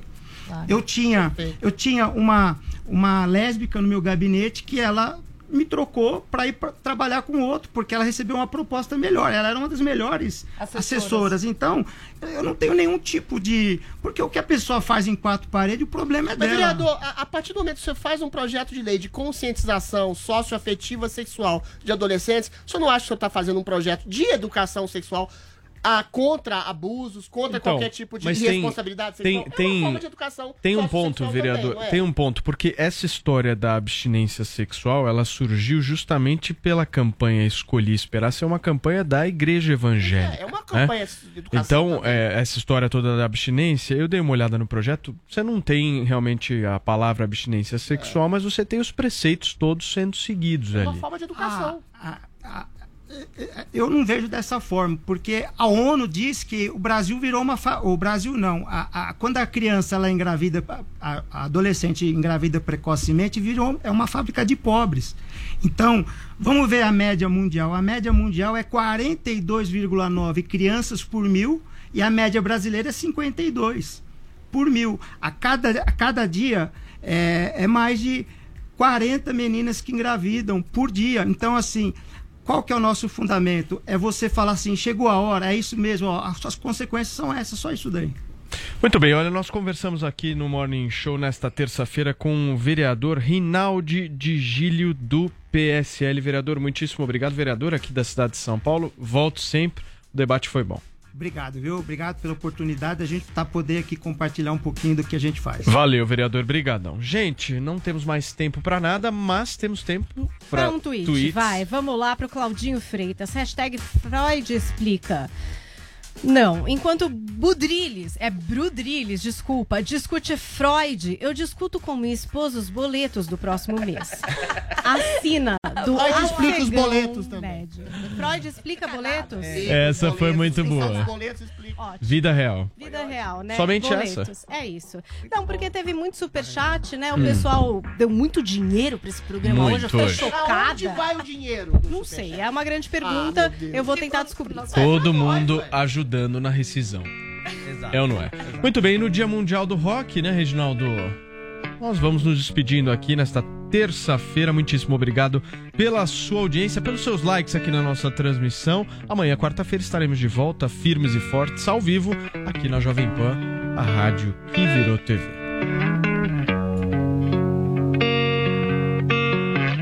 Sometimes I feel like I don't have a partner.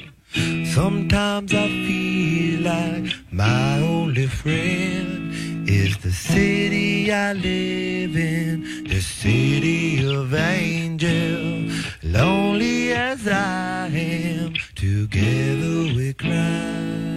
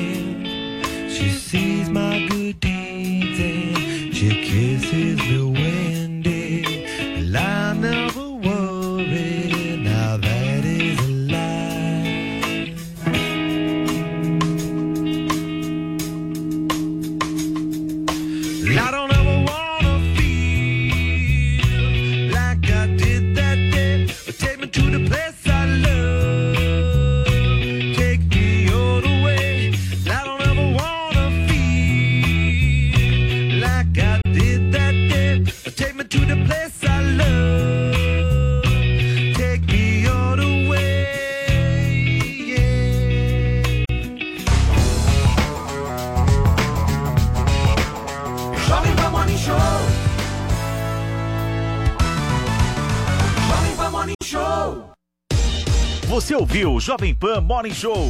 Oferecimento Loja e 100, 69 anos realizando sonhos. Ainda bem que tem. Loja e 100 e Unia Selvi, graduação EAD com tutor em todas as suas lojas. No centro de distribuição das lojas 100 está uma das maiores usinas de energia solar em área suspensa do país. Energia limpa e totalmente renovável. Porque o futuro vai ser nota 100. Loja 100.